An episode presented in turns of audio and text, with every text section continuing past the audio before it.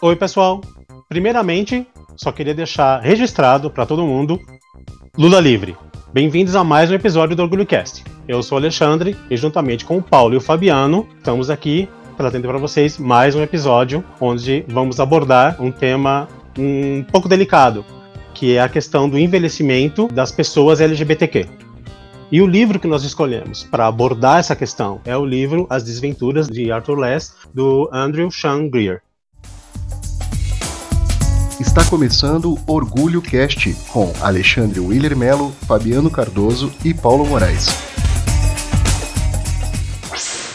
O livro traz para nós uma história de um escritor chamado Arthur Less. Ele é um escritor de meia idade, ele está já uh, prestes a completar 50 anos e ele mora em São Francisco. Ele está passando uma fase delicada da vida dele, porque o primeiro livro que ele publicou foi um sucesso, foi muito bem recebido pelo público e pela crítica.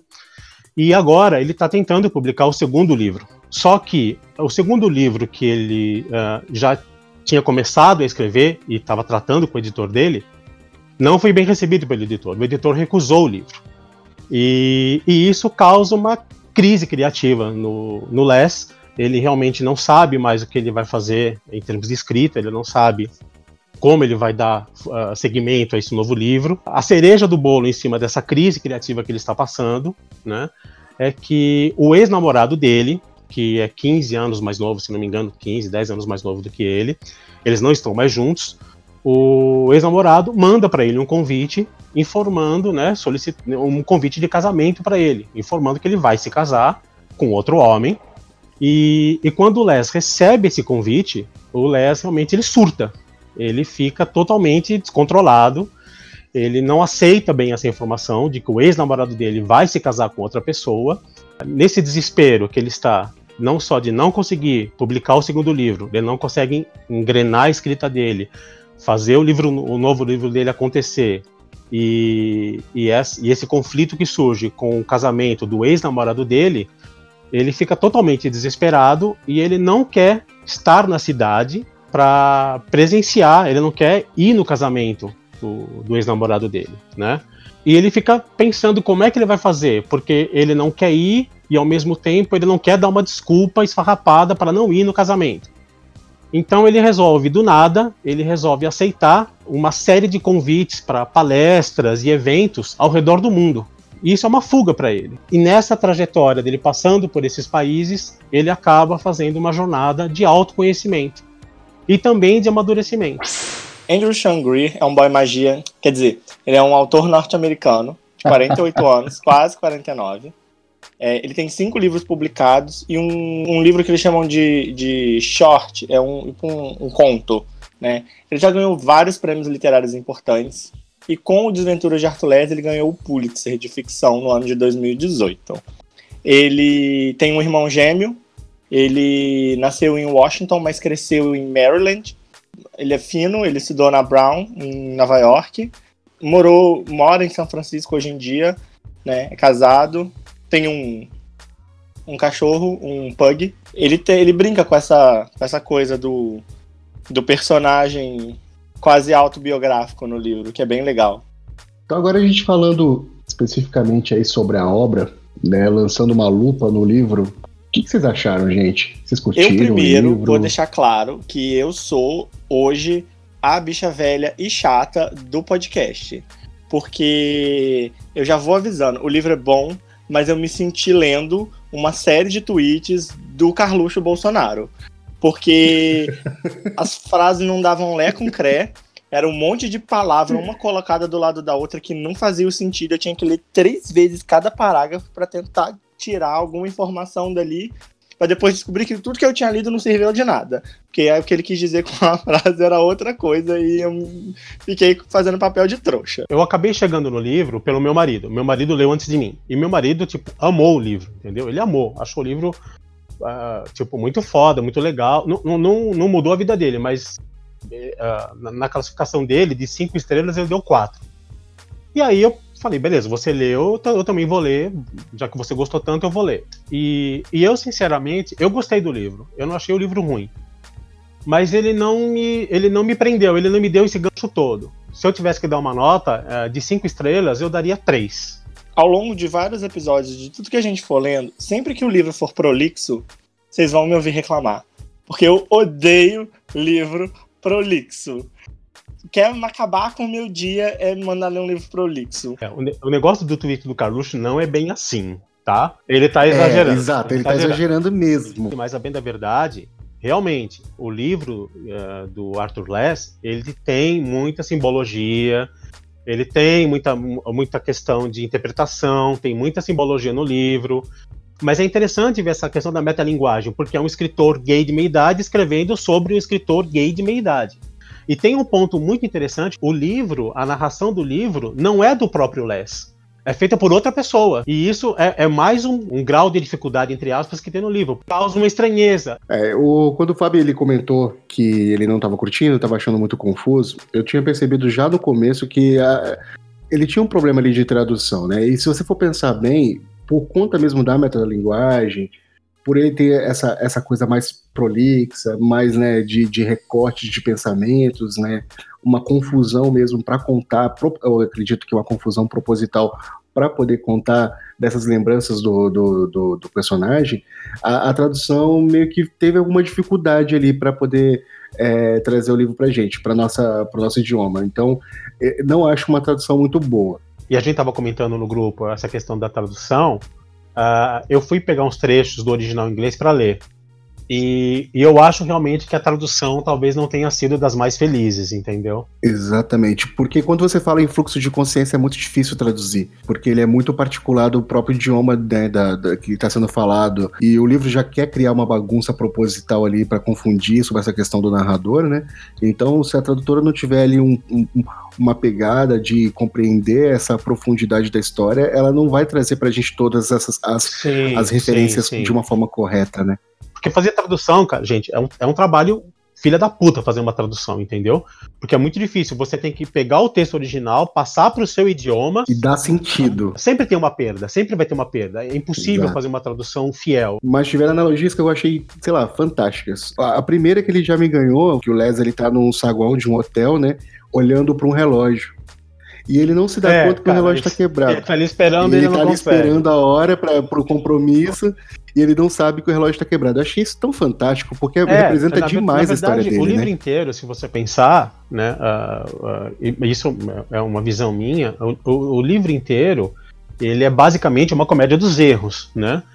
Porque ele só se mete em roubar, uhum. né? E, e essa é uma parte do livro que eu amo, que acho que a editor, ele está escrevendo o livro novo dele, né? supõe-se que ele está escrevendo que ele não acabou, e, e acho que é a editora dele que fala para ele, né? Assim, ah, mas do que. Ou, ou é outra pessoa que fala para ele, mas do que, que é seu livro novo?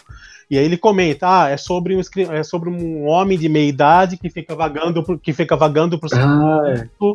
É, com é a amiga, dele. E ele, tá a amiga, dele, pergunta para ele, mas do que é seu novo livro? E ele fala, meu novo livro é sobre um homem de meia idade que fica vagando por São Francisco e se lamentando da vida e pensando no futuro. Aí acho que ela fala para ele assim, putz, mas. Ninguém vai, ninguém mais, ninguém hoje em é, dia se Ninguém vai ter pena de um cara desse, dessa. entendeu? ou, ou, tipo assim, ninguém vai é, querer ler uma história dessas, entendeu? Isso é um. Basicamente, ela, é basicamente ela virou pra ele e falou assim: amigo, isso é white people problem. Ninguém se importa. É. Eu acho muito legal. Ah, no momento que ele também tá numa, numa festa, uma festa num, num, evento, se eu não me engano, é em Paris, que ele encontra um cara que, que fala para ele que, tipo, meu, você você deu errado como gay. Eu acho aquilo tão engraçado. Ou seja, ela acusa ele de não saber ser gay. Isso dá um nó na cabeça dele, porque ele fica assim, como que eu não sei ser gay? ele, ele fica, fica chocado, chocado, ele não ele sabe como chocado. se comportar. E o Les, ele não, ele, tá, ele não se encontrou, né? É, exatamente, exatamente. Ele não tá muito, ele não se encontra nem como gay, nem como e assim, escritor, o, o né? primeiro, o primeiro marido dele era um, um poeta super famoso, super renomado, e ele era, tipo, o marido do cara. Ah, aquele ali é o poeta, não sei o que lá, e o seu marido. O Robert, na verdade, termina com o Les, porque o Robert não queria, né, que o Les tivesse o trabalho de cuidar de uma pessoa mais velha. Eles tinham uma diferença grande de idade. 20, 20 anos, anos né? Ele era 20 anos mais 20 velho. 20 anos mais velho. O, o Robert foi um, um, grande filho da puta. Porque ele tinha lá o, o esposo troféu e depois que a juventude acabou, ele larga o cara. Agora deixa eu jogar uma, uma, uma na roda. Vocês conseguem fazer uma, uma analogia entre todos os lugares que o Les passou e aquele lance da, dos, da, das sete fases do, do luto? Ah, olha, não tinha pensado nisso. É, é eu também Nossa, não tinha pensado não nisso, Fabiano. Isso, é bem pensado. Porque ele sempre traz uma questão. Ele tá num lugar e aí ele tem uma experiência muito ruim, onde ele, ele experimenta a frustração. Depois ele tá num lugar onde acontece uma situação em que a primeira reação dele é a negação. Eu, eu, eu, eu tive esse insight, assim, eu, repensando os lugares onde ele viajou. Eu não tenho certeza, eu não lembro agora de cabeça, se ele passa exatamente por sete países, né? Vamos lá, ó, ele passa primeiro pelo México, aí depois acho que ele vai para Alemanha, não é? Ou para França, Alemanha. Alemanha, França, Marrocos, Itália, Índia, Índia e tem mais um, não tem? Índia ou são seis? Japão. Japão. Japão, tem razão, Japão. É. Ó, esse é um insight bem legal que eu normalmente tinha pensado. Não tinha pensado. Ó, então, só para ler aqui pro pessoal as sete fases do, do luto: é o choque, a tristeza, a negociação, a raiva, a depressão, o medo e a esperança. Eu acho que resume bem o Wesley nesse livro, nessa trajetória dele. E aí, pegando esse input do Fabiano, eu acho, se, se a gente ler o último, último capítulo e os dois últimos parágrafos do livro, faz total sentido. Quando você volta no primeiro capítulo, a primeira frase do livro é muito interessante porque o narrador fala, né, que é de, de, um outro ponto de vista a história do, do Les nem é tão ruim assim. E como ele vai perdendo várias coisas ao longo dessa, dessa trajetória dele, né? Até o próprio terno, que ele, né, que ele diz que o terno definia muito o Les, até o próprio terno ele perde, né?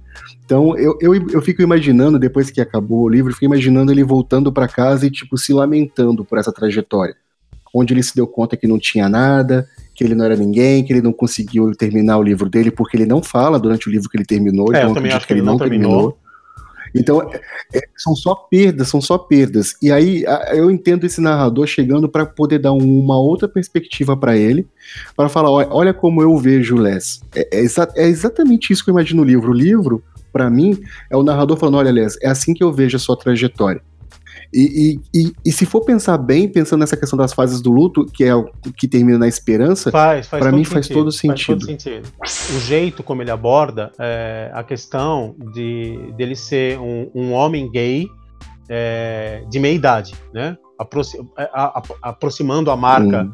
né? É, dos 50 anos, né? Não sei se uh, pela questão de eu comungar da idade e tal, essa parte dialogou muito comigo, né? Eu, eu senti muito na, no, no, próprio Leslie, na, na, narrativa e na jornada que ele faz, essa questão de ele estar no meio do caminho, né? Digamos assim. Ele está no meio da jornada. Uhum. Né? E, e, justa, e pegando o gancho do que a gente está conversando, é, aquela, é justamente a questão, putz, eu estou na metade do caminho. E ele não ter claro, ou não conseguir visualizar, não conseguir entender e perceber o que, ele, o que ele tem, o que ele perdeu e o que ele ainda pode conseguir e o que ele pode vir a ter. Que é aí que a gente chega exatamente no tema que a gente pensou, que é a questão do legado que a gente deixa, né?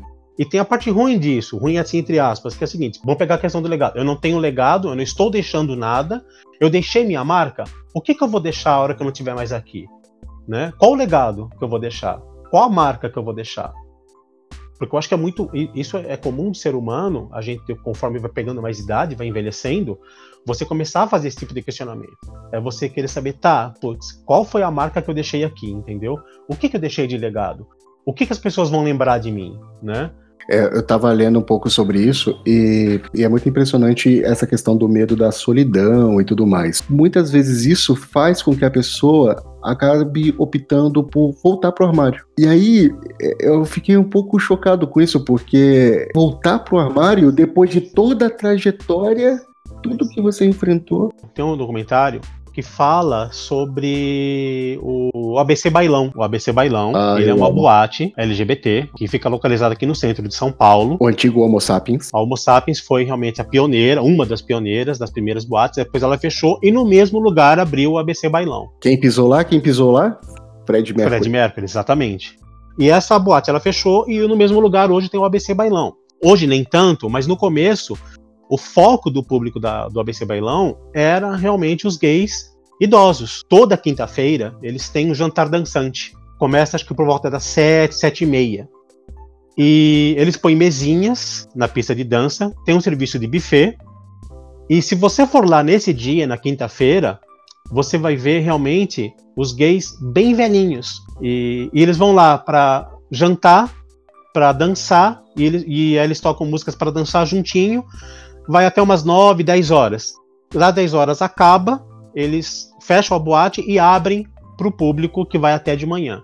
Esse documentário que eu falei, que está disponível no YouTube, vocês podem ver, trata justamente desse público, cara, de partir o coração, porque você vê que são pessoas que, é, para a comunidade LGBT, deixaram de existir. É, mas a gente tem que, a gente tem que levantar um, um, uma questão também, que a gente vive um, um gap, porque a gente, se a gente parar para pensar, quem hoje são os gays da terceira idade, né?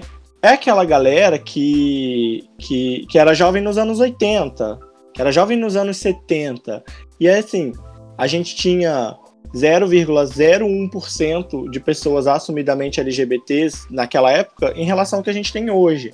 Então, assim, a, o cara que chegou hoje, ele tem 70 anos, ele é gay e ele é um gay assumido, ele provavelmente sofreu a vida inteira, porque ele era o, tipo, o único da, da, da espécie a gente tem esse, esse gap, porque os caras que hoje têm 40, têm 50 anos e que são gays e que poderiam estar tá cobrindo essa lacuna de tempo, poderiam estar tá trazendo esse legado, são aquelas pessoas que viveram no armário a vida inteira. É o cara casado, que tem filho e que vai passar a pegar os novinhos, que tem um aplicativo. A gente tem esse, esse, esse, esse, esse espaço, esse buraco tem essa galera e o que me assustou é aquela galera que, na verdade, nunca viveu né, exatamente esse, essa questão do armário em si, né? Que, que enfrentou, que, que, que se assumiu e militou muitas vezes e que volta pro armário. Porque essas pessoas, muitas vezes, por medo da solidão, da invisibilidade, que é o que o pessoal mais teme, começa a, a, a, a esconder a sua sexualidade para que ele possa, onde ele estiver convivendo, não ter que enfrentar novamente esse mesmo problema que ela enfrentou lá no começo. Eu, eu tava lendo o Ricardo Rocha, ele falou assim, porque, pensa bem, se você é um dos poucos gays que vai estar ali numa roda é, de pessoas no, no bingo ou na praça, né, da, da, da frente da sua casa, sobre o que, que você vai falar com, aqueles, com aquelas outras pessoas que estão ali, né, com você, se elas não são também, é, ou se não são gays como você. Ou então, se você precisa de um cuidador, e se, e se esse cuidador né, for homofóbico, né? Que segurança que você tem? Nessa idade ele é obrigado a voltar para o armário. Isso que o Fabino falou, eu acho que é, realmente é, é, representa bem. A gente tem um vazio aí, né? Tem, tem. Que não está sendo preenchido por ninguém. E seria muito interessante ver como essa geração de agora vai estar quando chegar nessa idade. Porque eu imagino que vai ser muito diferente, né? Os, os gays que hoje são idosos abriram espaço para que a gente hoje seja a comunidade LGBT como a gente é, a gente que tem aí na faixa dos 20, 30, até ali nos 40, a gente tem que abrir o caminho pra gente mesmo, porque quando a gente ficar velho, a gente vai ser uma população LGBT muito maior, né, assumidamente muito maior. E que constituiu família, né, porque hoje a quantidade de pessoas que adotam é, é maior. Sim, casam. sim, sim. É, o que eu penso, o que eu penso é que a gente precisa ter um legado, por exemplo, o João Silvério Trevisan, né, referência máxima de militância, é, não, de, também, é, né, de homem gay. É, é uma e, referência sem igual. Para existir legados, essa invisibilidade não pode ser mais um medo, é, e a gente só vai saber disso quando a nossa geração envelhecer mesmo, né? Se isso realmente mudou, é. se esse cenário é, vai ser diferente. E, eu, e, eu acho que sim. É, vamos, vamos parar para pensar hoje, né? quem, quem era novo na década de 60 e 70 é velho agora. Exato, né? exato. Aquela pessoa que nasceu nos anos 80 e que saiu do armário nos anos 90, nos anos 2000 e que hoje faz constitui a grande, grande massa da, da, da comunidade LGBTQ, ainda não ficou velha. Então, assim, a gente tem que ficar velho para ser a referência pro próximo, porque a gente mesmo. Mas você tem. acha que a gente consegue, nesse momento, antever alguém que vá fazer papel lá na frente, ou não apareceu ninguém ainda? Ou vai ter alguém que a gente já consegue identificar que vai fazer esse papel lá na frente? Ah, acho que acho que tem várias hoje em dia. Tem o Janequine, por exemplo. O Janequine é quarentão. Sim. Né? Daqui a alguns anos, ele vai ser uma boa referência para quem é novinho. Porque daqui a 15 anos, quando o Janequine tiver 60, ele vai ser o cara que era galã de Uhum. novela e é gay, né? Você tem essa referência. A gente não tem. Quem, quem é o, o gay de 60 anos, galã, que foi galã de novela, hoje? Ninguém. A gente, a gente tem as pessoas que são mais velhas, que estão ali na faixa dos 40 e que saíram do armário, né?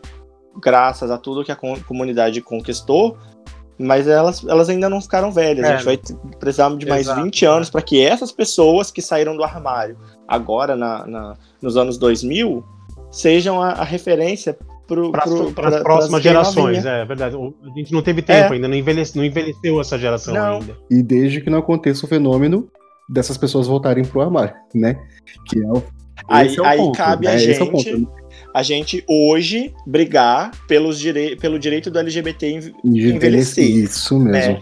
A gente poder envelhecer com qualidade sem precisar voltar pro armário, né? Ah, hoje a gente briga pelos direitos LGBTs. Ok, a gente já conquistou vários. Mas agora a gente pode parar e olhar qual é o direito que o LGBTQ velho precisa ter hoje e que ele não tem, né? A pessoa que já envelheceu, que é, que, que é uma minoria, ou às vezes é uma grande maioria, a gente não sabe, porque essas pessoas viveram no armário a vida inteira, elas nunca tiveram a oportunidade de É, sair. também. Pega um cara, ele, ele que tem 70 anos, que era gay. Esse cara, quem, que, o que, que ele, ele viveu a vida inteira? Ele viveu a vida adulta dele num período de ditadura, ele viveu uma era super, super machista, ele viveu um pós-guerra. a epidemia e- da AIDS, que foi um momento. que- Exato. Não, e aí assim, quais eram as opções dele? É, militar e, e ser morto, é, enfrentar as coisas ou ficar no armário. Essa grande maioria ficou no Sim. armário. É o, é o, o, o cara que, tipo, é, ele é gay, ele nunca falou que é gay, mas ele é gay e ele tem, tipo, quatro filhos, cinco filhos, ele é viúvo e ele tá lá largado, esquecido no asilo. Mas é porque ele não, ele viveu uma vida que não era dele. Ele viveu uma coisa forçada. E ele hoje, depois de 70 anos, ele não vai sair do armário. O que, que isso vai trazer de benefício para a vida dele? Nada. separei um trecho aqui é, do Ricardo Rocha que eu gostei muito, que eu acho que, que ilustra bem assim essa reflexão, que eu vou ler para vocês, são só três linhas. Ele diz o seguinte: basicamente, os gays idosos não existem. Eles não estão nas ruas, não estão nas paradas, nem dentro da militância gay. E você só existe quando se confirma, quando é validado dentro dos espaços, inclusive do espaço público que é onde as revoluções são feitas. E é quando acontece o reconhecimento da sua especificidade. Eu achei esse, esse trecho fenomenal. É, e esse espaço, não, ele não. não ele, ele ainda não existe. Ele está sendo criado Uhum. agora. Então o cara que já, já passou da idade, ele, não, ele tá no limbo. Ele, ele precisa voltar pra Nárnia para continuar existindo. É muito triste. Não, é- cara, isso é extremamente triste, cara. E, e assim, não, não, esse, esse documentário que eu falei ilustra bem tudo isso que a gente tá discutindo. Aí, com todo esse, esse, esse questionamento que a gente fez, com toda essa reflexão que a gente fez, a gente volta no Les. Quem é, quem, quem é o- o- a referência dele, de um gay mais velho? É justamente o cara que largou ele. Isso. É, exatamente, exatamente. Putz, É, o, É, é o é. cara que vol, o, o cara que, de uma forma é, simbólica, voltou pro armário. Exatamente, e casa muito com essa questão. de Voltar pro armário. É isso que ele acontece, porque ele volta a ser cuidado pela ex-esposa. entendeu? Né? Isso que o Fabiano falou é verdade, porque o único modelo que o. A única referência que o Les teve foi o Robert. E não foi uma referência muito legal, porque basicamente, vai falar de forma clara, basicamente o Robert fudeu com ele, fudeu com a vida dele, né? Entendeu? Porque não deu referência nenhuma pra ele, né? Muito pelo contrário, largou ele, né? Deu uma referência ruim. deu uma referência, talvez antes dele amadurecer emocionalmente, não deu tempo dele amadurecer, foi a única referência que ele teve.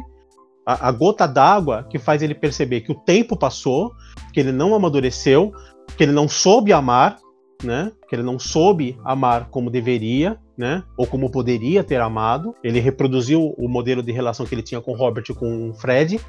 E, e que ele não sabe lidar com isso. E é um estereótipo que a gente, a gente precisa combater com muita urgência. Tocou no assunto, num- num- num- você falou uma frase muito importante. Ele não aprendeu a amar. E a gente vive né, nesse, nesse estereótipo de que do, do gay baladeiro, transudo e ok, mas você vai fazer o que com a sua, sua vida emocional? Você vai simplesmente passar a vida inteira na balada, é, sacudindo seu abdômen de tanquinho e dando beijo na boca de pessoas aleatórias. Ele não tem uma relação afetiva real. Ele não tem essa conexão real com a pessoa. E aí você vê, é, se, se, o jovem ele passa né, essa vida toda de balada, curtição, pegar todo mundo, né, o culto ao corpo e tudo mais, isso torna ainda mais difícil com que ele lide com a solidão na velhice.